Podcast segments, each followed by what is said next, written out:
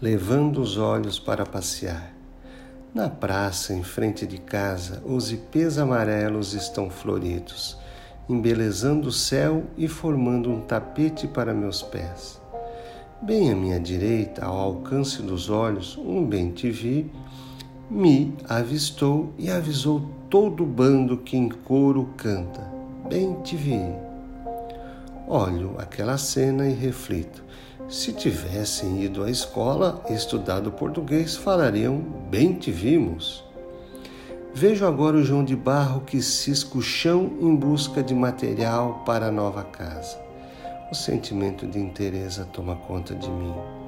Sinto o cheiro de pão que vem da padaria. Sinto também um indescritível aroma de café sendo passado. Entrei. Pedi um expresso com leite, meu preferido. Enquanto a atendente preparava o café, meus olhos fazem a festa, com bolos, pães e quitutes coloridos. Meus olhos percorrem os balcões e ficam paralisados no pão de queijo, bem tostado. Saboreio aquele café como se saboreia a vida.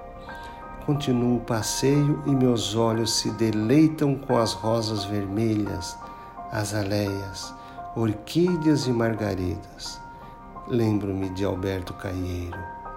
O mundo é para ser visto e não para pensarmos nele. E você, leitor, já levou seus olhos para passear hoje?